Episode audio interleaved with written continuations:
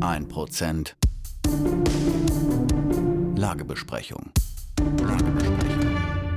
Hallo und herzlich willkommen, liebe Zuhörer, zu einer neuen Episode der Lagebesprechung mit Benedikt Kaiser. Hallo Benedikt. Ich grüße dich und ich grüße alle Zuhörer. Und meiner Person Philipp Stein.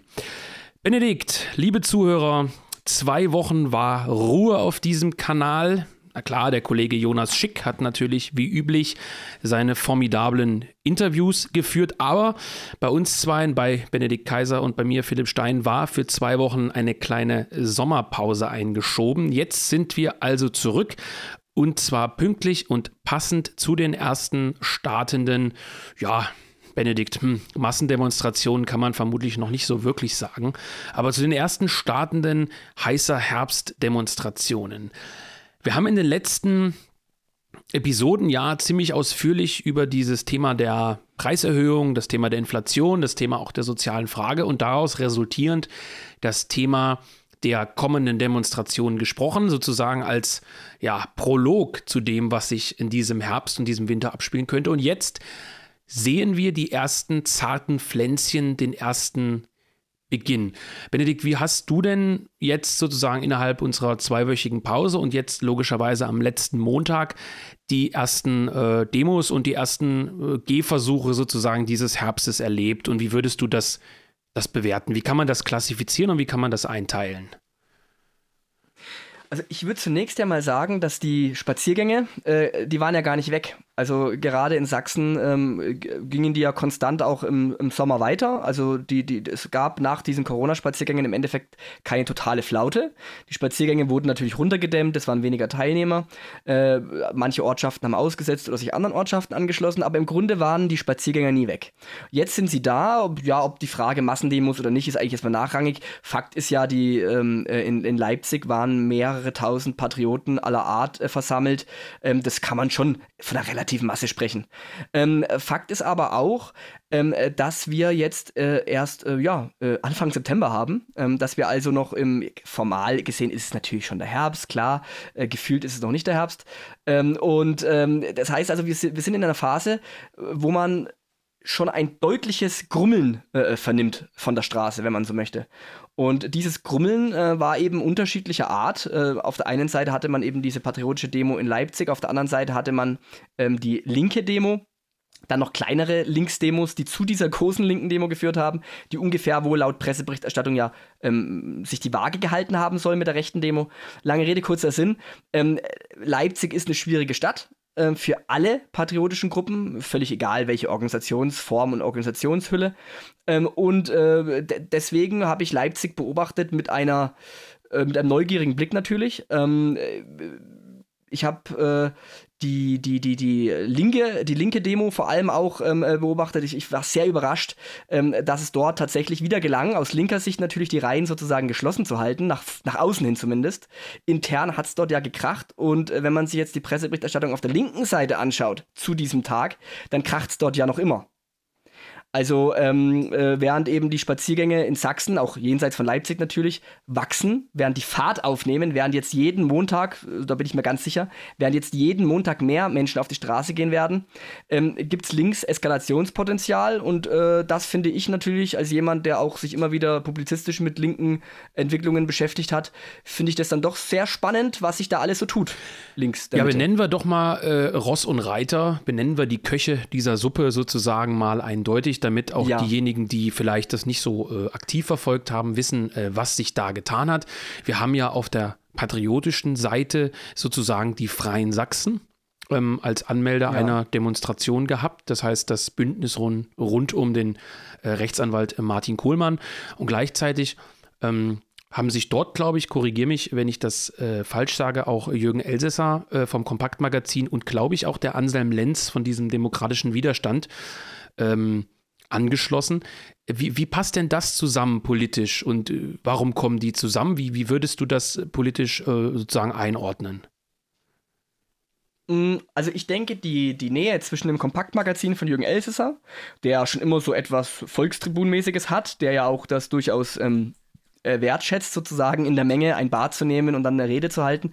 Ähm, dieses Bündnis mit äh, den Freien Sachsen ist, glaube ich, naheliegendes, ne? weil, weil Elsässer eben ein Freund ist von diesem ähm, Straßenprotest, weil er natürlich auch jemand ist, der immer Dynamik reinbringen möchte, der natürlich auch dadurch gewisse Erwartungen schürt. Die Leute haben natürlich immer das Bedürfnis, auch dass dann was passiert oder dass irgendwie jetzt wirklich die Wende losgeht. Das ist natürlich ambivalent zu betrachten.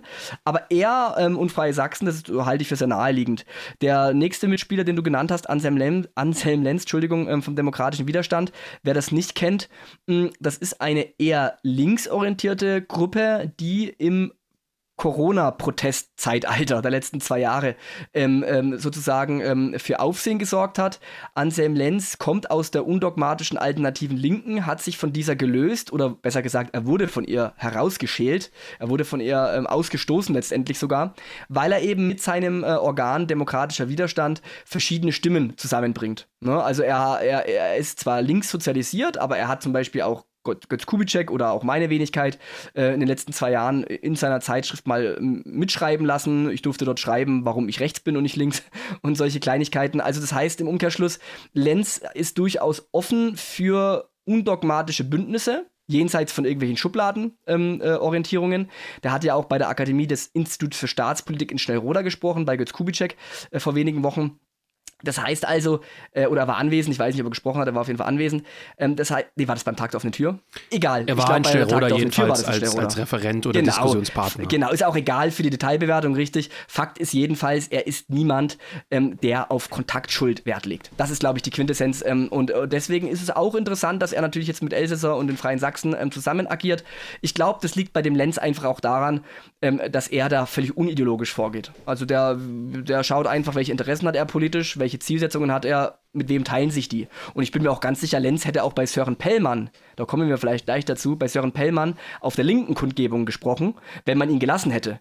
Nur wissen wir alle, ähm, äh, dass es eben so eine Querfront, also eine äh, definitionsgemäße Kooperation zwischen äh, antagonistischen Kräften, zum Beispiel zwischen links und rechts, dass es eine solche Kooperation natürlich unter bundesdeutschen äh, Verhältnissen gar nicht geben kann, ähm, äh, weil äh, die, die Linke, so vielfältig sie in sich auch äh, aufgestellt ist, weil die Linke natürlich in ihrer absoluten Mehrheit nicht bereit ist, ähm, mit andersdenkenden Gruppen rechts der Mitte zusammenzuarbeiten. Ja, du, lieber Benedikt, du, du driftest mir jetzt schon ein bisschen zu sehr an unser, unser wichtiges Thema Querfront. Ähm, das möchte ich nämlich nochmal gezielt ja, okay. ansprechen. Lass uns mal noch ganz kurz äh, bei den rechten sogenannten rechten Akteuren ja. verbleiben. Wir haben die Freien Sachsen. Ja. Äh, braucht man in diesem Podcast, glaube ich, nicht groß äh, weiter ausführen.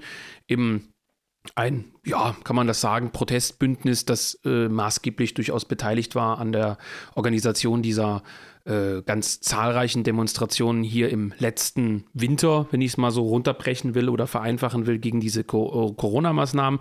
Die haben also durch diese Corona-Proteste, sind sie eigentlich erst so richtig auf den Plan gekommen. Möchte da niemandem zu nahe treten, aber vorher war das kein, kein großes Thema muss man sagen. Wir haben Jürgen Elsässer mit seinem Magazin, der, du hast es schon angedeutet, auch hier ganz wertfrei gesagt, überall rumspringt. Also ob nun in Berlin eine Anti-Corona-Demo ist oder beim äh, Herrn Ballweg da in Stuttgart oder wo auch immer, ähm, der Jürgen Elsässer hat ähm, ein Gespür dafür, wo sich was tut. Ob sich das in die positive oder negative Richtung tut und wer da der Akteur ist, ist meistens gar nicht so entscheidend, sondern er hat ein Gespür dafür, wo sich was tut und da will er dabei sein. Das kann man, glaube ich, so wertfrei sagen und das schafft er auch oft und das ist natürlich auch einer der Gründe, warum er da in Richtung Freie Sachsen äh, optiert, sozusagen, die äh, stellen was auf die Beine, da muss ich dabei sein. Ähm, das ist sicherlich ein Charakterzug, der, der einfach so ist und äh, Anselm Lenz hast du gerade ausgeführt. Ähm, haben wir was vergessen? Ähm, das war sozusagen das, das sogenannte rechte Bündnis, was da aufgerufen hat zu dieser Demo. Ähm, und die haben dort aufgerufen, du kannst mich ja gleich ergänzen, ob ich jetzt irgendwen vergessen habe. Sie haben, glaube ich, im, im, im Nachgang aufgerufen, nachdem die Linke sozusagen Leipzig als Protesthochburg äh, angemeldet und ausgerufen hatte, sozusagen als, naja, nicht Gegendemo, sondern als als Antwort oder als Reaktion. Äh, das heißt, die Wahl von Leipzig war jetzt äh, nicht abhängig oder, oder ist nicht getroffen worden, wenn man gesagt hat, äh, wie es damals, glaube ich, André Poggenburg und Co. mal probiert haben, so wir demonstrieren jetzt in, in ähm, Konnewitz und zeigen den Linken mal, dass wir keine Angst haben, sondern das, das lag maßgeblich an der angemeldeten linken Demonstration in Leipzig. Ja, also äh, man muss vielleicht noch davor schieben, dass es ja in Leipzig jeden Montag einen Spaziergang gibt. Ja. Seit ja, Monaten, ja. Jahren. Und der wird, äh, soweit ich zumindest weiß, ähm, aus dem Umfeld äh, von auch Corona-Maßnahmenkritikern geführt, ne? Vielleicht auch leicht esoterisch angehaucht sogar.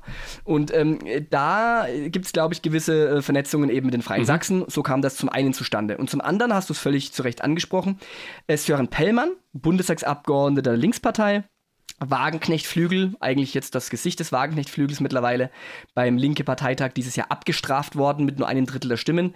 Dieser Sören Pellmann ähm, hat eine Demo angemeldet in Leipzig auf dem Augustusplatz. Preise runter, äh, Energie und Essen sollen bezahlbar sein, äh, hieß, glaube ich, das Motto. Der hat wohl unseren und, Podcast ähm, gehört, ja. Ja gut, die, die, die Forderung, muss man jetzt ehrlich sagen, ist jetzt nicht besonders originell, die ist naheliegend. Ähm, da haben wir jetzt das Rad nicht neu erfunden, aber Pellmann hat eben diese Demo angemeldet und daraufhin haben die Freien Sachsen dann ähm, die Propagandamaschinerie ähm, äh, angeworfen, die sie ja durchaus beherrschen, äh, ganz wertfrei gesagt, und haben ähm, ein Banner gestaltet im Internet, wo sie eben zwei oder drei Redner der Linksdemo auf ein gemeinsames Banner geschrieben haben mit ihren eigenen Rednern. Ne? Mhm. Und so hat dann eben nach außen der Eindruck vorgeherrscht, aha, okay, Gregor Gysi, einer der linken Redner, äh, spricht dann irgendwie halt neben Elsässer oder, oder, oder Kohlmann oder neben anderen ähm, eher rechtsorientierten oder sehr rechtsorientierten Leuten. Und äh, das hat für Abmahnungen gesorgt, das hat, glaube ich, für einen kleinen Rechtsstreit gesorgt. Lange Rede, kurzer Sinn. Auf jeden Fall war die ganze Presse dadurch natürlich ähm, ja, aufmerksam geworden auf diesen auf diesen Fall. Und auch deswegen war, glaube ich, nochmal die Brisanz drin. Ähm, ein weiterer Punkt, warum es so brisant war an diesem Montag, war natürlich der Montag als symbolischer Demotag. Also ähm, in der Linken war ja ein ganz starker Protest gegen diese Pellmann-Demo, weil man gesagt hat, Montag ist in der Wahrnehmung der Bürger in Sachsen, aber weit darüber hinaus, in der ganzen BRD mittlerweile, Montag verbindet man nicht mehr unbedingt mit äh, 89, mit Plauen und Leipzig, mit den großen Demos, mit den großen Spaziergängen, mit den friedlichen Protesten gegen, gegen die SED, sondern man verbindet mit Montagsspaziergängen und Montagsdemos mittlerweile Pegida. Man verbindet die Corona-Maßnahmen, Kritiker-Demos und so weiter und so fort. Und deswegen war innerhalb der Linken ja von vornherein so ein Widerwille da zu demonstrieren. Pellmann wollte das durchziehen, man hat dann bei verschiedenen linken Twitter und sonstigen Kanälen ja gelesen, ähm, äh, dass das äh, zu Protest geführt hat von anderen Linken aus dem Umfeld äh, dieser Juliane Nagel äh, und Konnewitzer Antifas. Lange Rede, kurzer Sinn.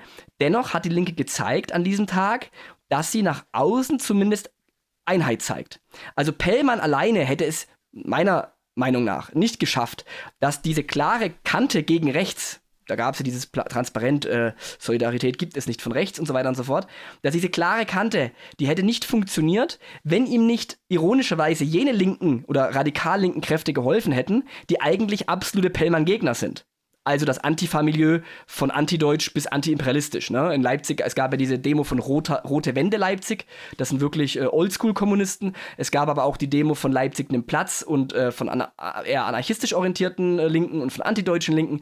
Lange Rede, kurzer Sinn, das ganze linke Sammelsurium wurde ja vor allem dann auf diese Demo der Linken gelenkt, weil sie verhindern wollten, dass ein Bild erzeugt wird, das nach Querfront stinkt das nach Querfront riecht. Dass es so wirkt, als ob dann Elsässer, Gysi und Co. alle gemeinsam ein Sanktionsende fordern oder Preise runterfordern oder Energiesteueraussetzung fordern.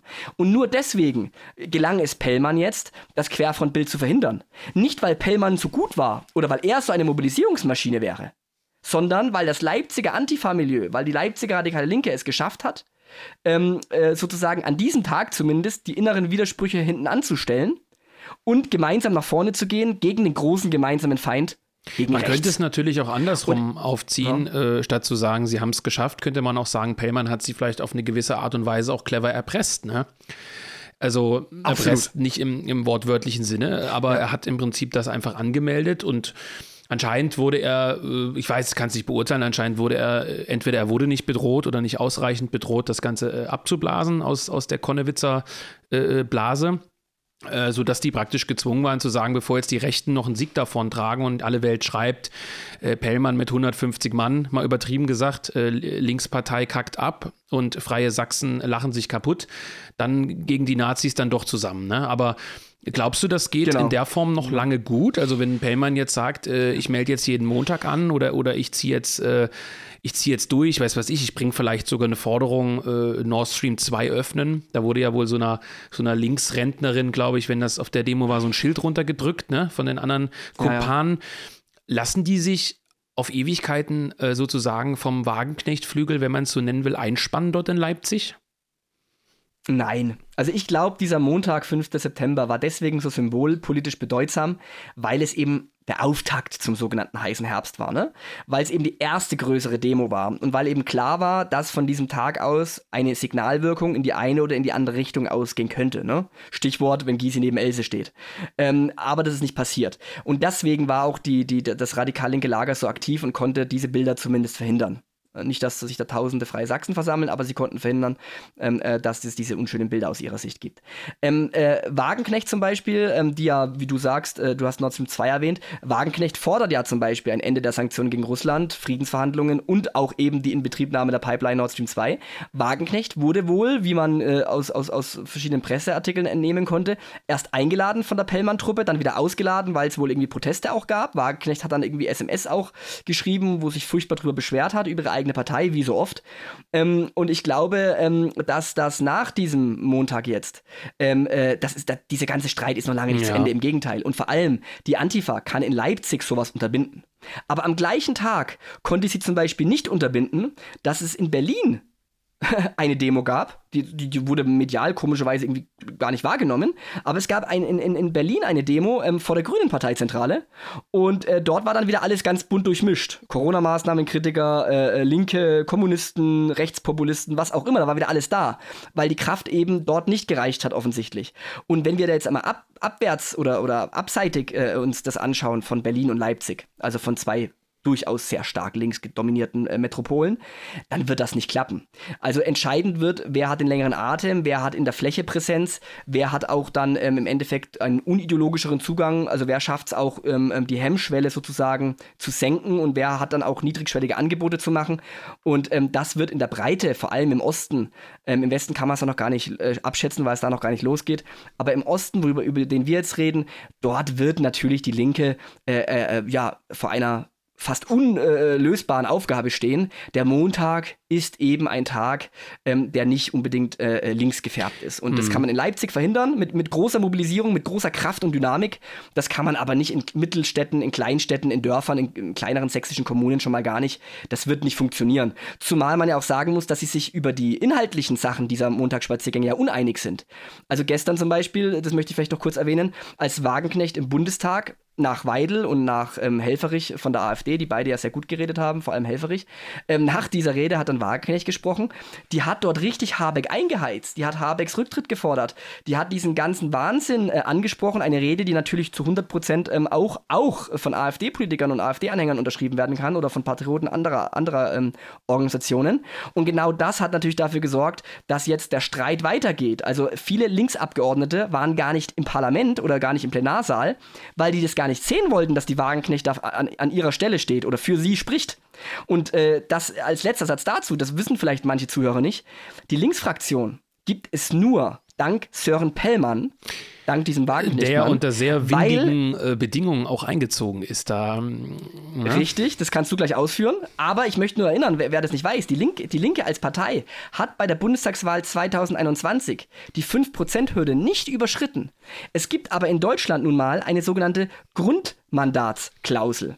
Und die heißt in aller Kürze, ohne jetzt irgendwie das auszuführen, äh, aus, äh, zu, äh, zu lang, die Grundmandatsklausel besagt in aller Kürze, dass es drei Direktmandate waren drei Direktmandate, die, die, die über die Erststimme gezogen sind bei der Linkspartei, also Sören Pellmann in Leipzig und zwei Berliner, die dazu geführt haben, dass der Wiedereinzug der Linkspartei in den Bundestag ermöglicht wurde. Ne? Die haben trotzdem eben ihre fast 50 Abgeordnete bekommen.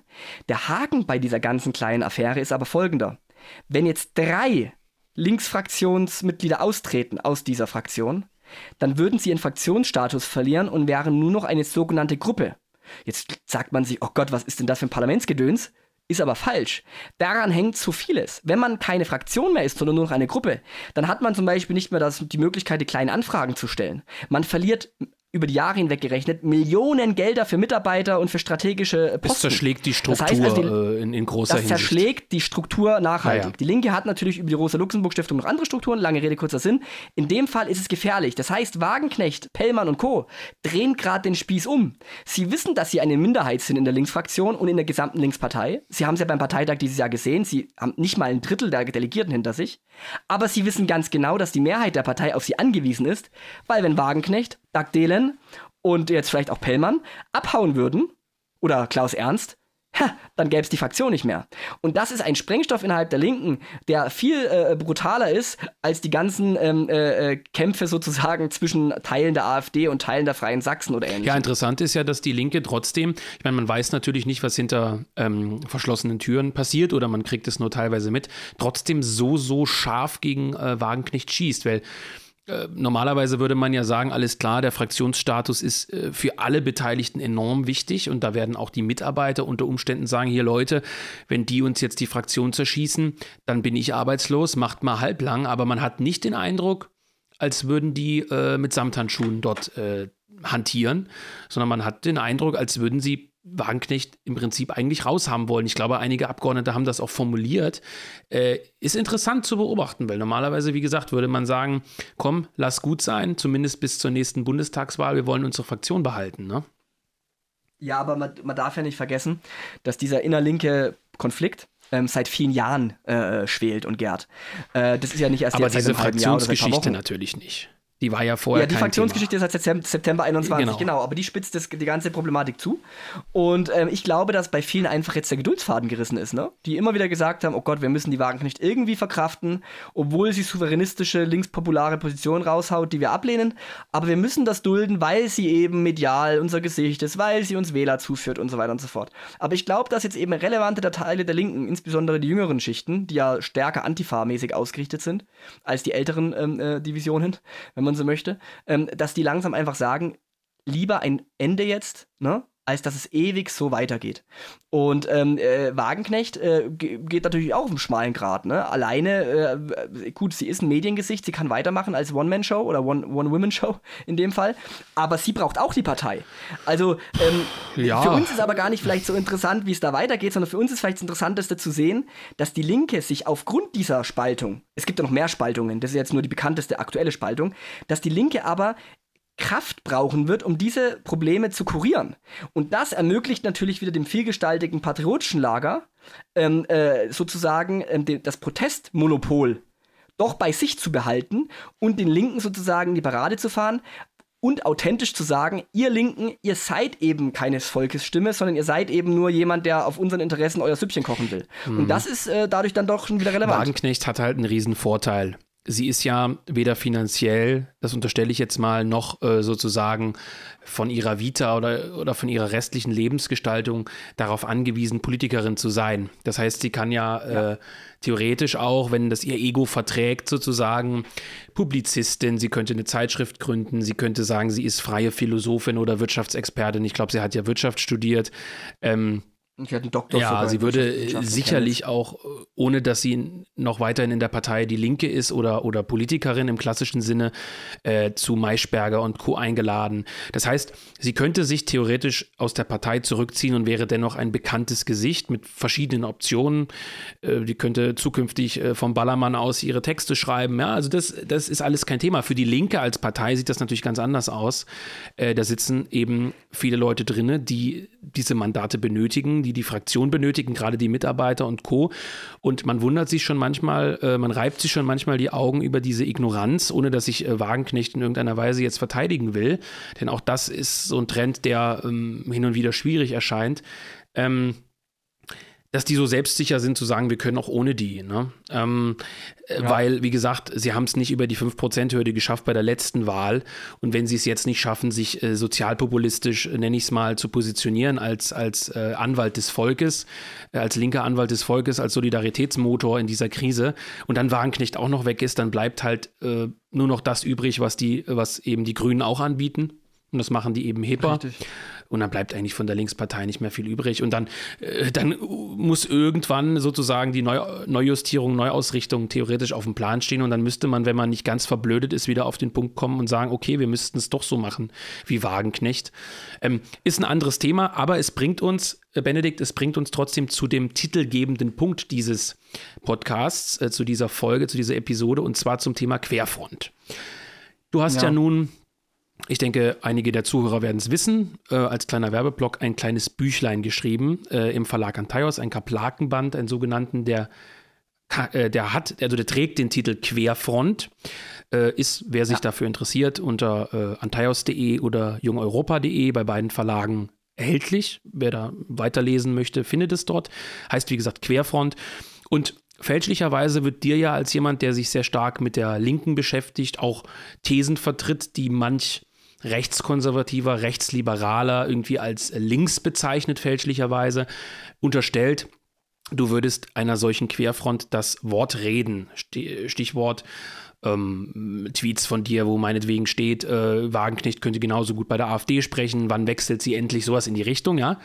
Ähm, kannst du überhaupt erstmal als Mini-Geschichtsstunde oder Mini-politikwissenschaftliche äh, Stunde, die sich die Leute äh, anhören sollten, kurz mal überhaupt sagen, was ist überhaupt der Begriff Querfront und warum wird er so oft falsch verwendet? Und warum ist damit nicht das gemeint, was, pardon, öfter von Jürgen Elsässer und ähnlichen Leuten kolportiert wird? Naja, Querfront ist halt ein politischer Begriff, äh, ein politisches, politisches Schlagwort auch und das ist völlig klar, das muss ich zunächst sagen.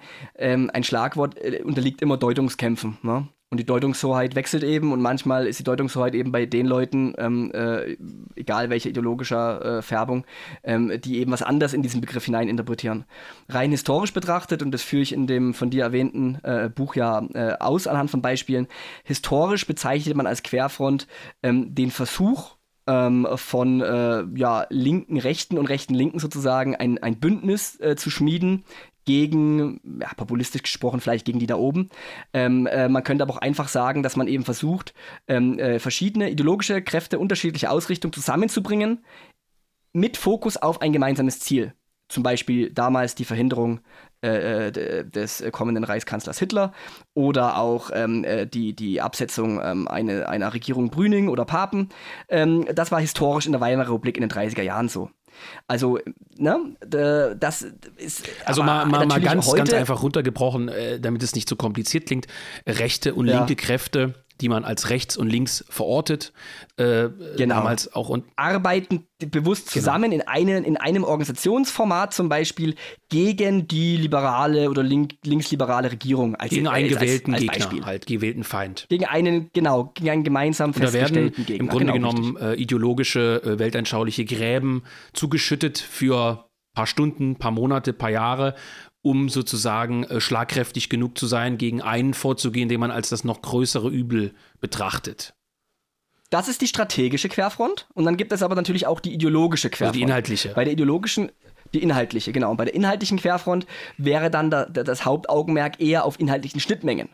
Ähm, äh, und durchaus gibt es ja auch heute Ansätze für so eine inhaltliche Querfront. Das wäre zum Beispiel eben jetzt in, in, in der Situation, wenn wir jetzt in Leipzig kurz noch bleiben, äh, wenn man eben zum Beispiel sich die, den Forderungskatalog anschaut ähm, von Gysi und Pellmann bei den Reden und auf der anderen Seite ähm, äh, von den Freien Sachsen und von Kompakt. Natürlich kann man da, wenn man äh, äh, frei interpretiert, zum Beispiel die, die, die Sanktionskritik, die Kritik äh, Nord Stream 2 nicht zu öffnen, ähm, die Kritik ähm, an, an, an einseitiger Hilfe für die Konzerne. Also es gibt da natürlich Schnittmengen.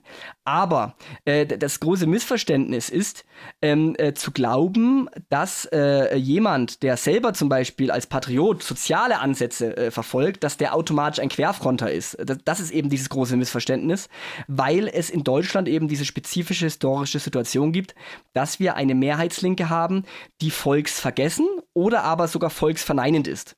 Und äh, das versuche ich auch in dem Kaplakenband Querfront ja zu beschreiben. In anderen Ländern ist das natürlich nicht der Fall. Also wir haben in Griechenland bis vor wenigen Jahren noch eine Allianz gehabt aus einer rechtsnationalen Kleinpartei mit Syriza, also mit einer Allianz der radikalen Linken. Warum? Es gab eben gemeinsame Interessen. Die gemeinsamen Interessen waren inhaltlicher und strategischer Natur, richteten sich eben zum Beispiel jetzt gegen die EU, gegen die Austeritäts- und Sparpolitik, mh, mm, äh, gegen die vermeintliche oder tatsächliche Dominanz der BRD in der EU und so weiter und so fort. Ähm, da gibt es auch andere historische Beispiele. Ne? Ähm, aber äh, das bedeutet natürlich nicht, dass man zum Beispiel als fiktives Beispiel oder als, als naheliegendes Beispiel besser gesagt, dass man bei Linken um Kooperation bittet. Oder dass man sogar bei der Antifa sozusagen äh, ähm, äh, äh, vor der Tür steht und sagt, man möchte kooperieren. Das ist natürlich ähm, absoluter Schwachsinn. Ähm, äh, äh, ähm, das, das, das ideelle Querfrontstreben heute ist eher eines, wenn es authentisch sozusagen praktiziert wird, ähm, dass Ansätze anderer, zum Beispiel eben auch linker äh, Denker wie Wagenknecht oder anderer, in das eigene Ideenportfolio integriert. Das ist also ein, ein, ein Ideen, ein Ideenprozess, das eben Ansätze, wenn man zum Beispiel sagt, Sarah Wagenknecht, als wenn man bei dem Beispiel bleiben, die ist keine von uns. Die wird auch keine von uns. Aber sie vertritt Positionen, die man entweder übernehmen kann, deren Ansätze man versteht, die man also in sein eigenes weltanschauliches Bild integrieren kann. Das ist so eine Art minimale ideelle Querfront, die heute möglich ist. Die große Kooperation aber, also zu glauben, es gäbe irgendwie die Möglichkeit eines Schulterschlusses, dass 10.000 Linksparteimitglieder mit 10.000 AfD-Lern und nochmal 10.000 Freien Sachsen auf die Straßen gehen, das ist natürlich ähm, äh, äh, höchst absurd und das nimmt natürlich auch, äh, da bin ich mir relativ sicher, auch äh, Elsässer und Co., die nehmen das vermutlich auch innerlich nicht ernst, weil sie ja wissen, äh, gerade Elsässer, der so viele Jahre in der radikalen Linken verbracht hat, die Leute wissen ja auch, ähm, äh, wie unrealistisch ähm, eine solche offene Allianz oder ein solches offenes Zusammengehen ähm, sein mag. Weil jeder Linke, als letzter Satz dazu, jeder Linke in Deutschland wir müssen immer jetzt auf Deutschland uns beziehen. Jeder Linke, der in Deutschland einen Schritt macht in Richtung Kooperation oder gar Querfront, der wird natürlich aus der Linken exkludiert. Damit aber ist es schon mal keine Querfront mehr, sondern er ist ein Renegat, er ist ein Ex-Linker. Und das ist der große Unterschied zu vielen, vielen anderen Ländern, äh, wo es eben dann ähm, äh, tatsächlich reale, äh, existierende, historische Querfronten äh, aller Art gegeben hat. Aber wir Deutschen, wir haben eine andere Geschichte als viele andere Länder und wir haben deswegen auch eine andere politische Linke. Und unsere politische Linke ist bis auf Wagenknecht und einzelne andere Ausnahmen eben äh, ja besonders verheerend. Ja, das heißt, ähm, wir können das ganz klar in dieser äh, Episode einfach mal auf den Punkt bringen. Es wird A, keine Querfront zwischen vermeintlich rechts und vermeintlich links geben. Es wird also auch auf der Straße, äh, und damit meinen wir jetzt nicht die Wähler, die sich unter Umständen mischen, weil der eine vielleicht Wechselwähler ist und mal schon mal links gewählt hat und jetzt AfD wählt oder, äh, oder Freie Sachsen oder was auch immer, wird es nicht geben ähm, auf dieser strategischen Ebene sozusagen, weder im parlamentarischen Betrieb, also dass sich jetzt AfD und Linke zusammentun, noch auf der Straße, also äh, Linkspartei und, und AfD oder Freie Sachsen und, und was weiß ich, irgendeine Antifa-Gruppe oder so, wird es nicht geben. Und ähm, ohne den ja, Kollegen von rechts in den Rücken fallen zu wollen, wenn man dann mit diesen Begriffen hantiert. Wann kommen die denn endlich zu uns rüber? Wann entscheiden die sich endlich auf die richtige Seite zu kommen? Ist das im Grunde genommen, ja, populistische, mm, presserelevante äh, äh, Aktion zu sagen, die müsste ja längst bei uns sein, wenn man es da einfach hat, weil die Linke natürlich oft panisch reagiert, weil die, äh, genau. weil die, weil die im Prinzip da unsouverän sind und jemand, der unsouverän ist, den stupst man halt immer wieder, weil immer wieder was passiert, weil er sich immer wieder äußert. Wir hatten ja auch auf der, wie du schon erwähnt hast, auf der Leipziger Demo dieses Banner gegen rechts. Wir hatten, die waren ja, glaube ich, beide auf dem Augustusplatz, ne? dementsprechend hätte sich das theoretisch ja, ja. vermischen können. Da hatte man von links sozusagen dieses Banner gegen äh, den rechten Schulterschluss. Man hatte den Gysi, da waren Ausschnitte im Internet zu sehen, der gesagt hat, äh, die Rechte hat sozusagen das Volk schon immer betrogen und so getan, als äh, wäre die soziale Frage für sie relevant, äh, mal so zusammengefasst, äh, als wollte sie sich sozusagen fürs Volk einsetzen. Ähm, und das heißt, es wird keine Querfront geben.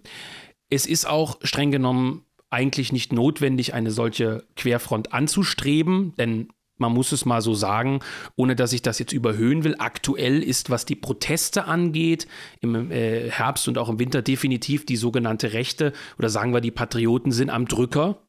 Ja. Definitiv. Das heißt, man hat es hier auch tatsächlich mal ausnahmsweise mit einem schwächeren Gegner zu tun oder theoretisch schwächeren Partner sozusagen zu tun. Man ist hier ausnahmsweise in der besseren Rolle, außer wenn man mal die Rolle äh, oder beziehungsweise die Rolle der Presse mit einbezieht, dass es natürlich eine ganz andere Berichterstattung über die Linke gibt.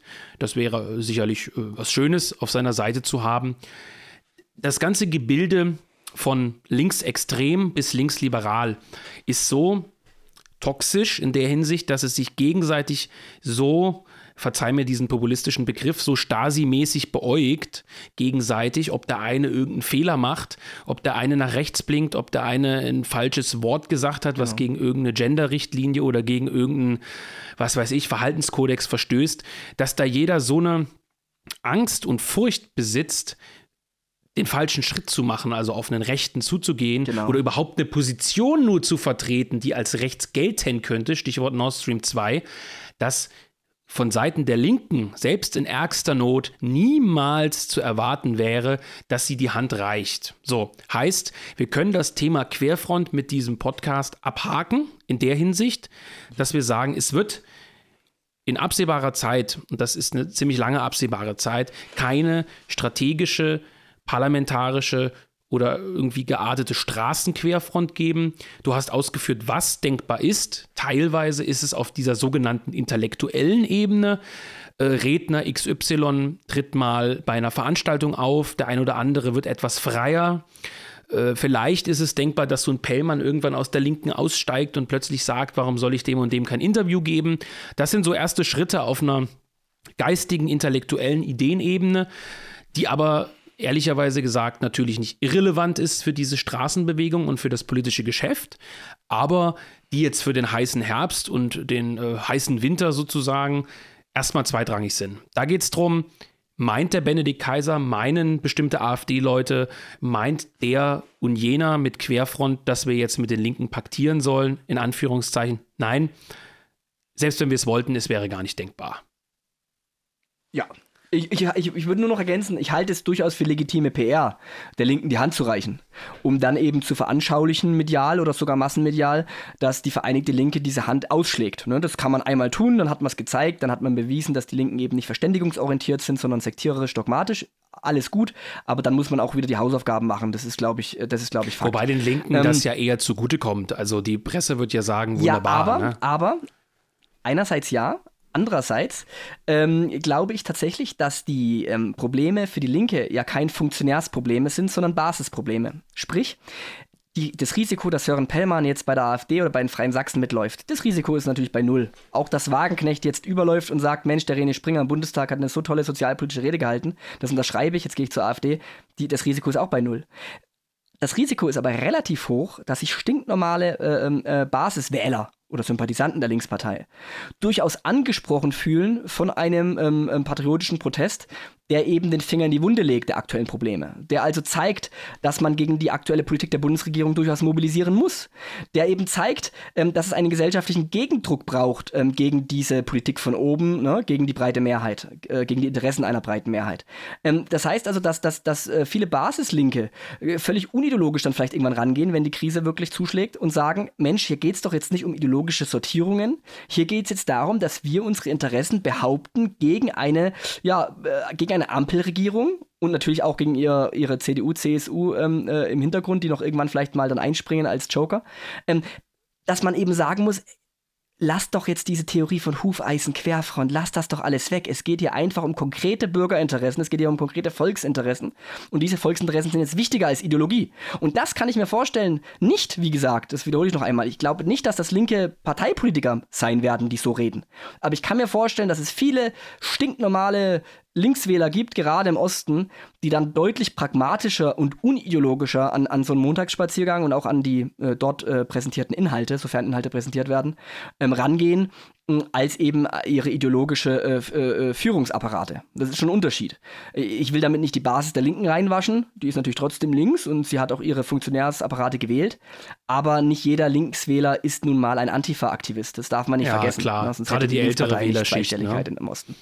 Genau, die möchte auch Ordnung, Ruhe, Sicherheit und vor allem auch bei der Sicherheit, Stichwort auch Versorgungssicherheit, äh, die möchte auch ähm, äh, zumindest in nennenswerten Teilen äh, kein Chaos, keine, keine, kleine, keine Klimaideologie, die über alles gestellt wird und vor allem kein Aussterben der, der Kleinbetriebe vom Bäcker bis zum Handwerker. Das möchte auch ein Linkswähler ähm, äh, aus einer ostdeutschen Kleinstadt nicht.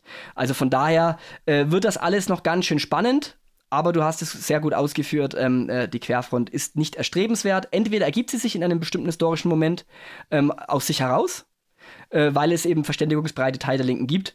Aber man braucht jetzt keine Zeit und äh, äh, Energie reinstecken, die Linken sozusagen zu agitieren. Kommt doch und macht was mit uns. Also diese, äh, da, da, da, hat man wirklich dann seine Kapazitäten anders einzusetzen, sinnvoller und konstruktiver. Wagen wir uns vielleicht, äh, wagen wir uns, wir waren beide nicht in Leipzig, deswegen äh, muss man vielleicht dazu sagen, deswegen ist diese Bewertung ähm, mit Vorsicht zu genießen. Aber wollen wir uns noch eine Art Bewertung dieser dieser ersten Gehversuche äh, dieses Herbstes wagen. Wie gesagt, ist ein bisschen schwierig, wenn man selber nicht da war. Wir haben aber, glaube ich, beide mit sehr vielen verschiedenen Leuten gesprochen, die da waren, die auch verschiedene Meinungen dazu hatten. Auf einem der größeren rechten äh, Internetblogs, sezession.de, äh, hat ja auch Götz Kubitschek, der äh, den meisten vermutlich bekannte Verleger, etwas ähm, ja, was heißt etwas, relativ kritisch sich geäußert zu dieser Leipzig-Demo und hatte unterstellt, dass, es, ähm, dass keine Strategie erkennbar war. Also er hat praktisch gesagt, Pegida war schon mal weiter, ähm, obwohl ja die Freien Sachsen äh, als Organisatoren auch mittlerweile eine recht umfangreiche Erfahrung mit Demonstrationen haben. Ähm, er hat das hauptsächlich darauf zurückgeführt, dass ähm, man in so eine Sackgasse gelaufen ist. Also wie es bei Pegida viele Male auch passiert ist. Ne? Wenige Linke blockieren, man steht dann da mhm. und äh, es entsteht äh, Unruhe und das Ganze löst sich irgendwie auf. Ähm, würdest du dich an, äh, sage ich mal, so eine Art Bewertung dieses ersten ähm, Anlaufes wagen und würdest du das auch äh, so kritisch sehen? Ähm, also zu einen muss man, glaube ich, voranstellen, dass dieser Spaziergang in Leipzig, der in dieser Sackgasse geendet ist, das war ja kein reiner freier Sachsenspaziergang, sondern soweit ich weiß, wurde der von den Leuten ähm, sozusagen auch orchestriert, die immer dort jeden Montag in Leipzig spazieren. Mhm. Und es ist natürlich dann extrem schwierig für die Freien Sachsen, sich dann über deren Köpfe hinweg sozusagen zu äußern. Auf der anderen Seite muss ich sagen, Leipzig ist eine Sonderrolle. Also Leipzig, das wissen alle, das weiß logischerweise auch Kubitschek, das schreibt da glaube ich auch, Leipzig ist nun mal eine andere Stadt. Ne? Also da kann man, das, da ist es für jede patriotische Gruppe schwierig zu agieren, weil man eben die große radikale Linke hat, weil man aber auch natürlich eine politisch zumindest ähm, äh, ja nicht unbedingt rechtsfreundliche äh, Polizeiführung hat, die durchaus auch ähm, gewisse Hindernisse äh, äh, vielleicht nicht so schnell beseitigt, wie das andernorts vielleicht möglich wäre. Ne? Sprich, Stichwort Mini-Blockaden am Anfang, die den Zug der Freien Sachsen und ihres Umfeldes zum Stoppen gebracht haben. Also Leipzig ist eben Leipzig. Und ähm, dieser Spruch Leipzig bleibt rot äh, der Linken ist ja nicht so falsch. Also Leipzig ist eben in nennenswerten Teilen auf der Straße sehr links geprägt. Das, das ist einfach so. Von daher kann man das nicht vergleichen mit, ähm, äh, mit, mit anderen größeren Städten. Aber äh, Kubitschek spricht ja was anderes an, was, was, was entscheidend ist, nämlich dass abseits dieses Leipziger Hotspots, sage ich jetzt mal, abseits dessen was war da los? Also Magdeburg waren mehrere tausend ähm, da bei der ja. ersten AfD-Kundgebung dort. Ähm, es gab andere Städte wie Chemnitz, äh, wo über 1000, 1500 äh, äh, Menschen auf die Straße gegangen sind. Weniger als in Leipzig, aber immerhin. Also, äh, und es gibt natürlich die zahllosen äh, sächsischen äh, Gemeinden und Klein- und Mittelstädte, wo auch hunderte Leute auf die Straße gegangen sind. Das heißt also, Leipzig, man da, wir, wir haben natürlich zu Recht viel über Leipzig heute diskutiert, weil das ja auch ähm, in allen Zeitungen, Nachrichten und so weiter und so fort rauf und runter diskutiert wird. Also müssen wir uns dazu auch äußern. Aber die Wahrheit liegt eben nicht nur in Leipzig, sondern die Wahrheit liegt eben überall auf dem Platz. Und äh, das heißt auch in dem Fall, äh, Magdeburg zeigt, ähm, dass eine große Demo der AfD ohne eine einzige Störung möglich ist, sobald es eben nicht in Leipzig Zentrum ist.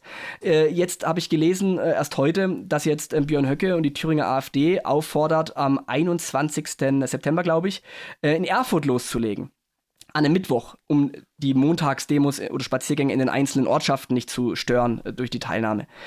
Ähm, also das heißt, äh, es, es, bewegt sich jetzt an vielen Standorten etwas, ähm, wo man auch anerkennen muss, dass es dort natürlich ruhiger und auch professioneller dadurch möglich ist, einen Spaziergang oder eine Demo durchzuführen. Äh, das ist nun mal Leipzig ist eine Ausnahmesituation. Also das, ist, das ist äh, was ganz anderes. Deswegen würde ich von diesem von diesem besonderen Beispiel Leipzig keine allgemeinen Schlüsse ziehen. Ja, aber Leipzig ist Leipzig. Aber Punkt. du hast äh, eine gute Überleitung gemacht. Ich hatte nämlich auf meiner Liste Magdeburg und AfD auch stehen als Stichworte.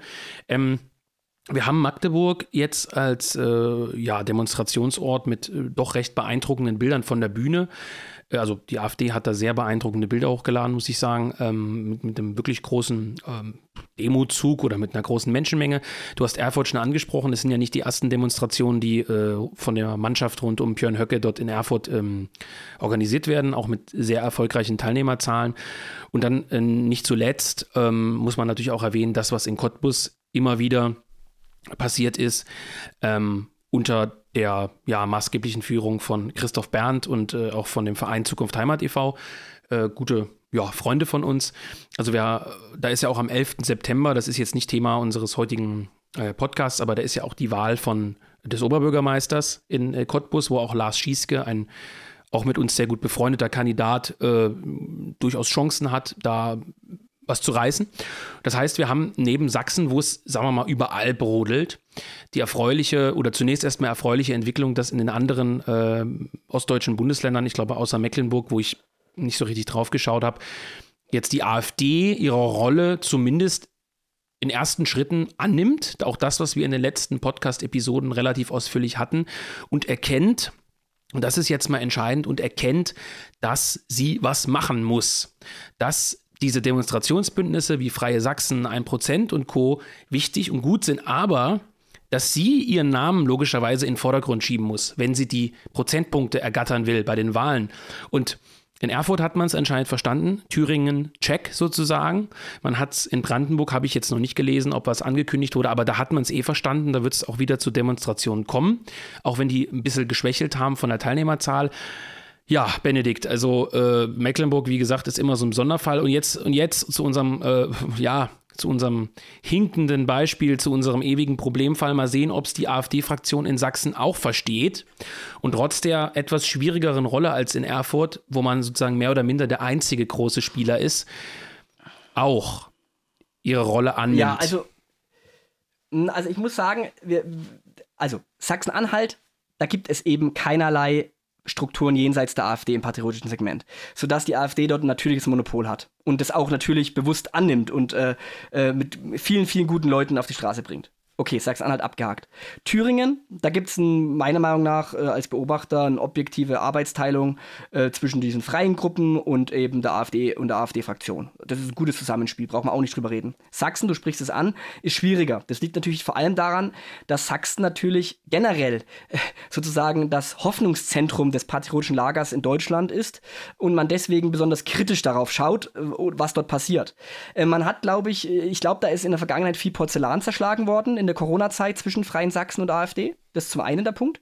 Der andere Punkt ist, glaube ich, der, dass es dort eben diese Arbeitsteilung nicht so richtig auch gibt, äh, weil man sich eben als Konkurrenten auch empfindet, weil der ein oder andere äh, gegenseitig, der, also die, die Freien Sachsen werfen der AfD vor, ihr seid CDUler, die AfD wirft der, den Freien Sachsen vor, ihr seid alles NPDler äh, und so weiter und so fort. Da ist, glaube ich, so ein bisschen äh, die Sackgasse äh, vorherrschend. Nun sind ja aber die Freien aber, Sachsen nicht die einzigen, die in Sachsen irgendeine Rolle spielen. Ich wollte gerade ne? sagen, aber aber, genau, aber es gibt in Sachsen eben ein so reiches Potpourri an patriotischen Strukturen, dass ich das auch gar nicht übergewichten würde. Sondern die Wahrheit äh, ist doch folgende. Ähm, für die meisten Spaziergänger, ich will jetzt keine Zahlen nennen, aber vielleicht 80 Prozent, 90 Prozent der Spaziergänger in Sachsen und auch die, die jetzt noch dazustoßen werden, da bin ich optimistisch, ist es doch nachrangig, ob der einzelne Anmelder oder Nicht-Anmelder Motor sozusagen, der Motor eines Spaziergangs, jetzt parteigebunden bei der AfD ist, bei den Freien Sachsen gar nicht oder sonst wo. Den Leuten ist es doch einfach wichtig, ihre Bürgerinteressen zu artikulieren und einfach ihren Unmut sozusagen auch ähm, auf die Straße zu bringen. Und deswegen kann man diese Sachen durchaus hinter, hinten anstellen. Dass es natürlich schlecht wäre, wenn sich jetzt alle zerfleischen würden, die Kräfte. Äh, das dürfen wir auch nicht verheimlichen. Ich glaube aber, aber ich glaube, wenn ich dir ins Wort fallen darf, ich glaube, dass es für, natürlich darfst du. für den einen oder anderen Wähler, gerade für den, der sich vielleicht äh, auch manchmal ein bisschen unsicher ist, äh, schon entscheidend ist, ob die AfD entweder selber Organisator ist, nicht ob sie teilnehmen oder nicht, sondern die wollen zumindest das Signal sehen, Leute, wir haben es so wie in Magdeburg und Erfurt ähm, und äh, meinetwegen auch äh, in, in, Potsdam, äh, Querstrich Cottbus, auch verstanden, dass wir jetzt hier Power machen müssen, ob wir nun selber anmelden, ob wir unterstützen, ob wir mal den über unseren Schatten springen und sagen, wir unterstützen den Solidaritätsfonds offiziell von 1% und äh, machen da was, was auch immer. Ähm, es muss ein Signal kommen, also sich sozusagen im Landtag in Dresden zu verschanzen und zu sagen, äh, Leute, ja, schön, dass es Demos gibt, äh, bei einigen nehme ich vielleicht auch teil. Das könnte, ich sage könnte, ich weiß es nicht, könnte die AfD äh, Stimmen kosten, weil der Bürger sagt, ich möchte schon auch ja. sehen, dass ihr dabei seid. Ähm, und da muss man, ja. wie du richtig sagst, nicht unbedingt der Organisator sein, aber man muss ein Lebenszeichen senden, Präsenz. das über genau. Facebook-Kacheln hinausgeht. Weil die Leute sind nicht Absolut. so blöd, die, die raffen schon, wer wirklich was macht. Und, ähm, ich glaube, das ist aber tatsächlich auch eine Generationenfrage. Also, wenn du dir mal anschaust, äh, in Westsachsen, Zwickau und Umgebung, der Jonas Dünzel, der ein junger Kerl ist bei der AfD, der jetzt versucht, das alles anzupacken, der immer direkt streamt, auch ich, von den Ich spreche von Dresden. Ich spreche wirklich von Dresden. Äh, Achso, Dresden. Also wirklich die, okay. Fra Dresden, die Fraktion, okay, die Fraktion in okay. Dresden. Das, das ist interessant. Dass, ja. dass Einzelne auch im Erzgebirge äh, als Stichwort oder so, dass es dort Demonstrationen gibt und dass die AfD sich dort äh, richtig aufstellt.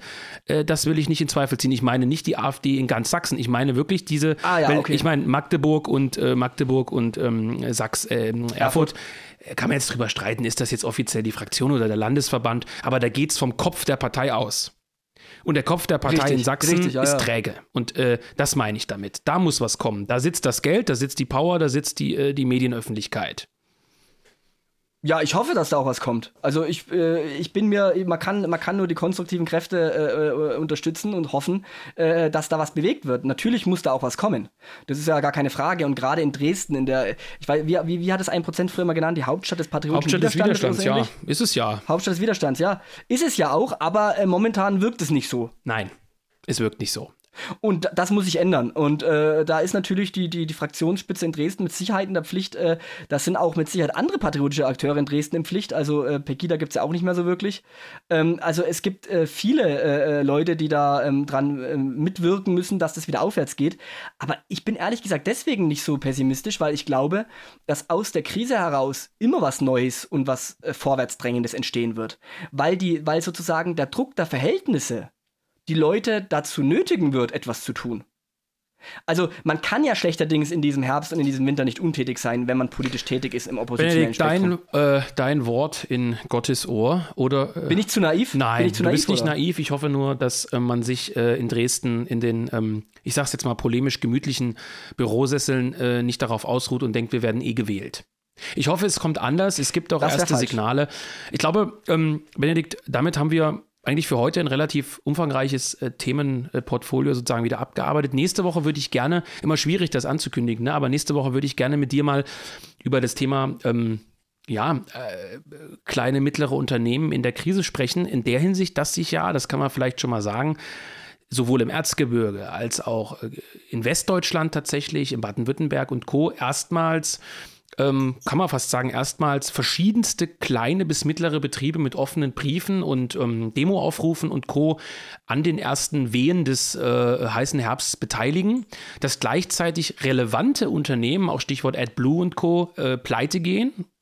Äh, bitte, ja. ähm, ich möchte jetzt nicht den Habeck machen und hier alles durcheinander werfen, Insolvenz und Pleite und so, ne? Nee, Quatsch. Ähm, wir müssen drüber sprechen, und das hatten wir im letzten Podcast mal kurz angesprochen, wann äh, gehen die in Anführungszeichen Unternehmer auf die Straße. Die scheinen ja. uns auch zu hören, ja, muss man unterstellen. Äh, die ersten regen sich nämlich. Also es scheint wirklich mal in Deutschland so weit zu sein, dass sich selbst die regen. Da würde ich gerne nächste ja. Woche mal mit dir ein paar Beispiele sammeln und äh, analysieren, was Na sich klar. da tut. Ähm, und möchte gerne die Zuhörer aufrufen, uns äh, Beispiele aus ihrer Region oder ihrem Bundesland zu senden. Gerne an info.1%.de, gerne mit dem Betreff äh, Podcast, Lagebesprechung. Äh, wir sammeln mal bis nächste Woche, was sich da so, wer da so ins Geschehen eingreift und hoffen darauf, dass es den einen oder anderen Zuhörer gibt, der uns da auch mit zusätzlichen Informationen versorgt aus Lokalzeitungen oder Co., die wir nicht kennen können. In diesem Sinne, äh, ja, Benedikt, wünsche ich dir ein schönes Wochenende und hoffe, du hattest genauso viel Spaß wie ich mit unserer Episode. Da bin ich mir sicher. Schönen Abend an alle noch und äh, ja, bis Macht's bald. gut.